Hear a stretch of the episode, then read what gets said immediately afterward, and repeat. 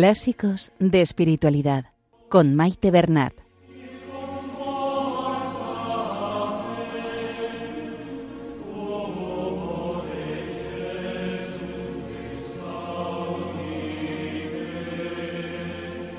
Un saludo a todos los oyentes de Radio María y bienvenidos al programa Clásicos de Espiritualidad.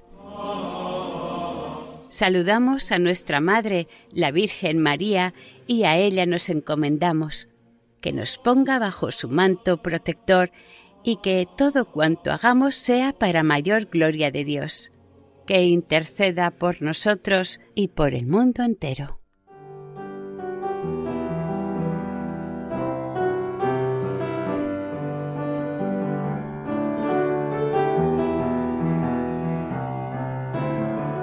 Queridos oyentes, en el programa de hoy comenzamos la lectura de otro libro muy conocido y considerado también un gran clásico de la espiritualidad cristiana.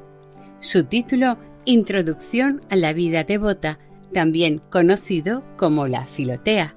Su autor es San Francisco de Sales. San Francisco de Sales vivió entre el siglo XVI y XVII. Es considerado como el santo de la mansedumbre y de la dulzura. Es también doctor de la Iglesia, patrón de periodistas y escritores, también patrón de toda la familia salesiana fundada por San Juan Bosco. Respecto al libro en sí, tuvo un peculiar origen la esposa de un familiar de San Francisco de Sales, deseaba progresar en la vida espiritual, que en términos de la época sería lo equivalente a llevar una vida devota. El santo le estuvo escribiendo cartas durante dos años, dirigiéndola, dando consejos, advertencias, comentarios para su formación y progreso espiritual. Las cartas fueron leídas por amistades de este matrimonio y un jesuita animó a San Francisco a publicarlas en un libro. San Francisco completó y ordenó las cartas para darle una estructura de libro manteniendo el estilo epistolar, pero dirigiéndose a un personaje ficticio llamado Filotea, que significa la que desea amar a Dios se publicó en 1608, tuvo una gran aceptación y gran difusión, de forma que en apenas 12 años ya se habían hecho 40 ediciones. San Francisco de Sales introdujo novedades en el libro que en esta época se salían un poco de la norma y parecen un tanto revolucionarias, tiene un estilo sencillo, sin citas en latín, se dirige a todo tipo de público que quiera avanzar en su camino hacia la santidad. En los próximos programas seguiremos dando datos sobre este tema.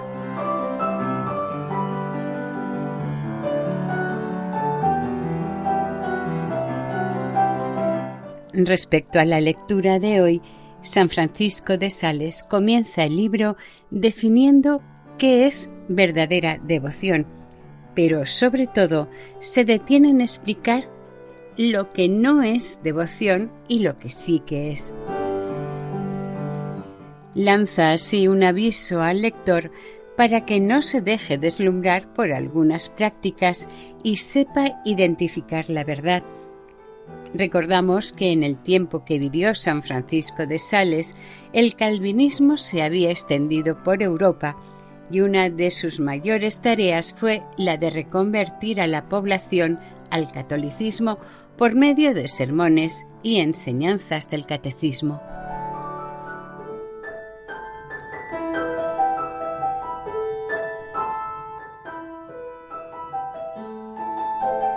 Comenzamos la lectura. Introducción a la vida devota, también conocido como la Filotea, de San Francisco de Sales. Primera parte. los avisos y ejercicios que se requieren para conducir al alma desde su primer deseo de la vida devota hasta una entera resolución de abrazarla. Capítulo 1 Descripción de la verdadera devoción.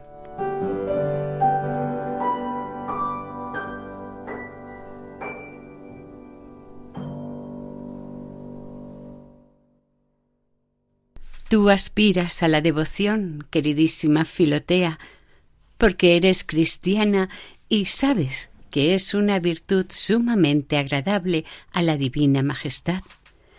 Mas, como sea que las pequeñas faltas que se cometen al comienzo de una empresa crecen infinitamente en el decurso de la misma y son casi irreparables al fin, es menester, ante todo, que sepas en qué consiste la virtud de la devoción, porque no existiendo más que una verdadera, y siendo muchas las falsas y vanas, si no conocieses cuál es aquella, podrías engañarte y seguir alguna devoción impertinente y supersticiosa.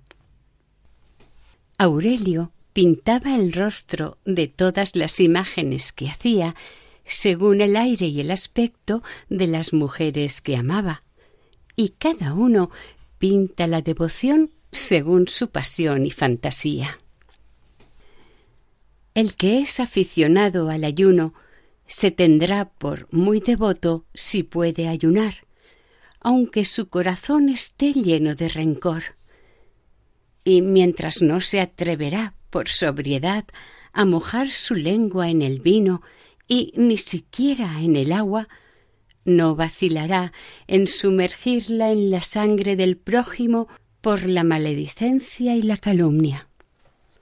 Otro creerá que es devoto porque reza una gran cantidad de oraciones todos los días, aunque después se desate su lengua en palabras insolentes, arrogantes e injuriosas contra sus familiares y vecinos. Otro sacará con gran presteza la limosna de su bolsa para darla a los pobres, pero no sabrá sacar dulzura de su corazón para perdonar a sus enemigos. Otro perdonará a sus enemigos, pero no pagará sus deudas si no le obliga a ello a viva fuerza la justicia. Todos estos son tenidos vulgarmente por devotos, y no obstante no lo son en manera alguna. Las gentes de Saúl buscaban a David en su casa. Micol metió una estatua en la cama, cubrióla con las vestiduras de David y les hizo creer que era el mismo David que yacía enfermo. Así, muchas personas se cubren con ciertas acciones exteriores propias de la devoción, y el mundo cree que son devotas y espirituales de verdad. Pero, en realidad, no son más que estatuas y apariencias de devoción. La viva y verdadera devoción, oh Filotea, presupone el amor de Dios, mas no un amor cualquiera, porque cuando el amor divino embellece a nuestras almas, se llama gracia, la cual nos hace agradables a su divina majestad. Cuando nos da fuerza para obrar bien, se llama caridad. Pero cuando llega a un tal grado de perfección que no sólo nos hace obrar bien, sino además con cuidado, frecuencia y prontitud, entonces se llama devoción.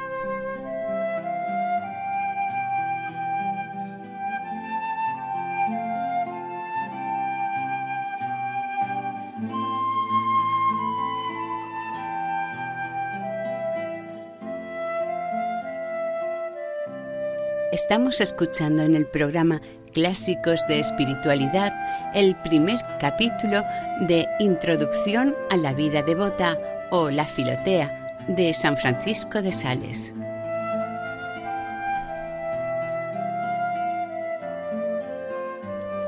Las avestruces nunca vuelan.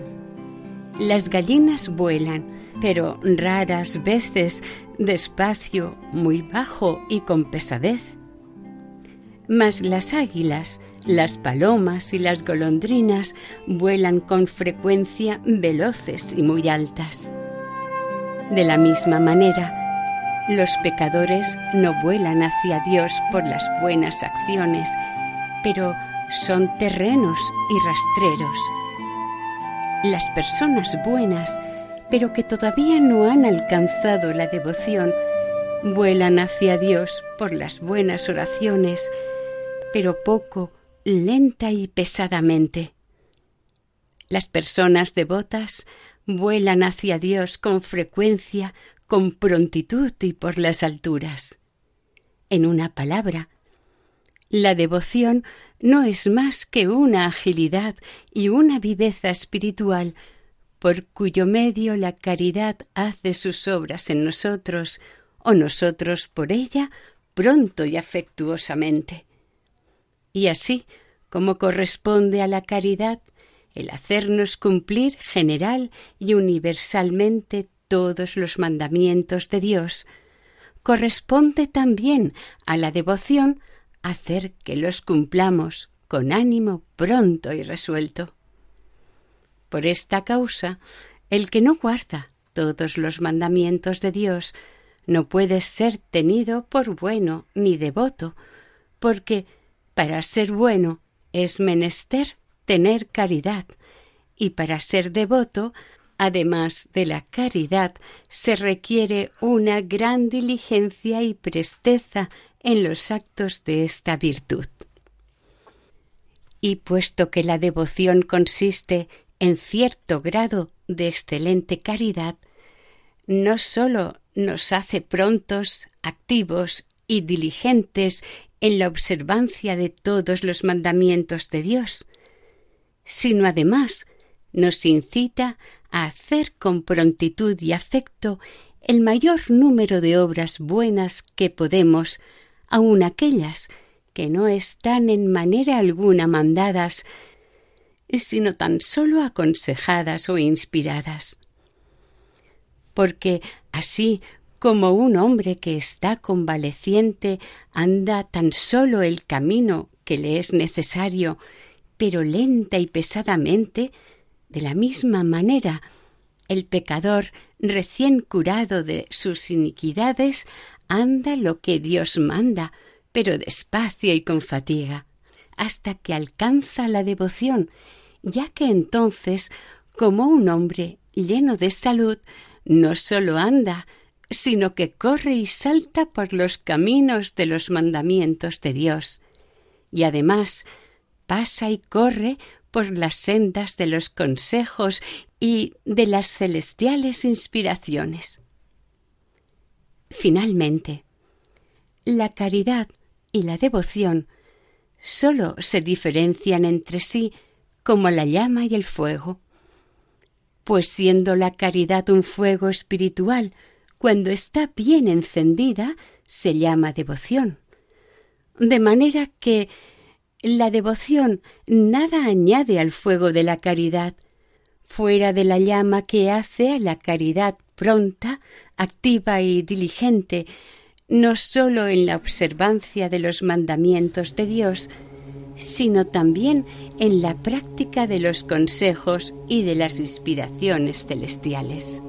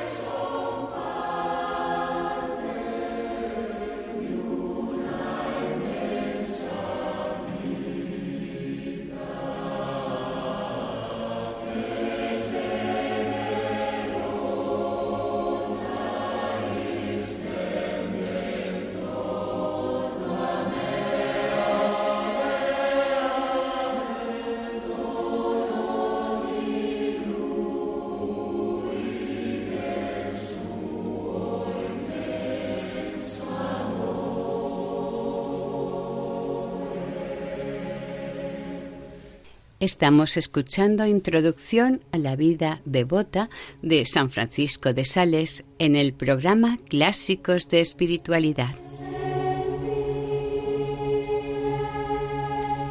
Capítulo 2 Propiedad y excelencia de la devoción. Los que desalentaban a los israelitas para que no fueran a la tierra de promisión les decían que era una tierra que devoraba a sus habitantes, es decir, que su ambiente era tan dañino que era imposible vivir allí mucho tiempo y que sus moradores eran gentes tan monstruosas que se comían a los demás hombres como a las langostas. Así el mundo, mi querida Filotea, difama tanto cuanto puede a la devoción, pintando a las personas devotas con aire sombrío, triste y melancólico, y diciendo que la devoción comunica humores disciplentes e insoportables. Mas, así como Josué y Caleb aseguraban que no sólo era buena y bella la tierra prometida, sino que también que su posesión había de ser dulce y agradable, de la misma manera, el Espíritu Santo, por boca de todos los santos, y nuestro Señor, por la suya propia, nos aseguran que la vida devota es una vida dulce, feliz y amable. El mundo ve que los devotos ayunan, oran, sufren las injurias, cuidan a los enfermos, dominan su cólera, refrenan y ahogan sus pasiones, se privan de los placeres sensuales y practican estas y otras clases de obras que de suyo y en su propia substancia y calidad son ásperas y rigurosas. Mas el mundo no ve la devoción interior y cordial que hace que todas estas acciones sean agradables, suaves y fáciles. Contemplad las abejas sobre el tomillo. Encuentran en él un jugo muy amargo, pero al chuparlo lo convierten en miel, porque esta es su propiedad. Oh mundanos, las almas devotas encuentran, es cierto, mucha amargura en sus ejercicios de mortificación, pero con sólo practicarlos los convierten en dulzura y suavidad. El fuego, las llamas, las ruedas y las espadas parecían flores y perfumes a los mártires porque eran devotos. Y si la devoción puede endulzar los más crueles tormentos y la misma muerte, ¿qué no hará con los actos de virtud? El azúcar endulza los frutos verdes y hace que no sean desagradables ni dañosos los excesivamente maduros. Ahora bien, la devoción es el verdadero azúcar espiritual que quita la aspereza a las mortificaciones y el peligro de dañar a las consolaciones. Quita la tristeza a los pobres y el afán a los ricos, la desolación al oprimido y la insolencia al afortunado, la melancolía a los solitarios y la disipación a los que viven acompañados. Sirve de fuego en invierno y de rocío en verano. Sabe vivir en la abundancia y sufrir en la pobreza. Hace igualmente útiles el honor y el desprecio acepta el placer y el dolor con igualdad de ánimo y nos llena de una suavidad maravillosa. Contempla la escala de Jacob, que es una viva imagen de la vida devota. Los dos largueros por entre los cuales se sube y que sostienen los escalones representan la oración que nos obtiene el amor de Dios y los sacramentos que lo confieren. Los escalones no son otra cosa que los diversos grados de caridad por los cuales se va de virtud en virtud, ya sea descendiendo por la acción a socorrer y a sostener al pobre, ya sea subiendo por la contemplación a la unión amorosa con Dios. Te ruego ahora que contemples quiénes están en la escala. Son hombres con corazón de ángeles o ángeles con cuerpo humano. No son jóvenes, pero lo parecen, porque están llenos de vigor y de agilidad espiritual. Tienen alas para volar y se lanzan hacia Dios por la santa oración, mas también tienen pies para andar entre los hombres en santa y amigable conversación. Sus rostros aparecen bellos y alegres, porque todo lo reciben con dulzura y suavidad. Sus piernas, sus brazos y sus cabezas están enteramente al descubierto, porque sus pensamientos, sus afectos y sus actos no tienden a otra cosa que a complacer.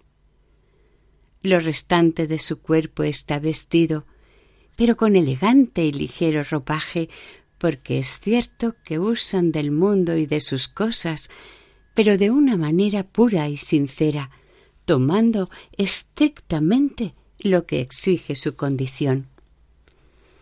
Créeme, amada Filotea, la devoción es la dulzura de las dulzuras y la reina de las virtudes porque es la perfección de la caridad. Si la caridad es la leche, la devoción es la nata. Si es una planta, la devoción es la flor. Si es una piedra preciosa, la devoción es el brillo. Si es un bálsamo precioso, la devoción es el aroma, el aroma de suavidad que conforta a los hombres y regocija a los ángeles.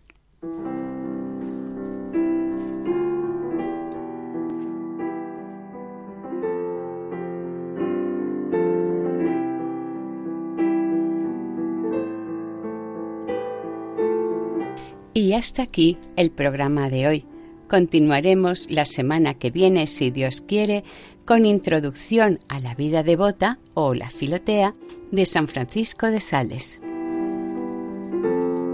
Para ponerse en contacto con el programa, nuestra dirección de correo electrónico es clásicos de espiritualidad Pueden volver a escuchar el programa e incluso descargarlo en la sección de podcast de la página web de Radio María. Si desean adquirir el programa, pueden llamar al 91 8 22 80 10. Que el Señor y la Virgen les bendigan.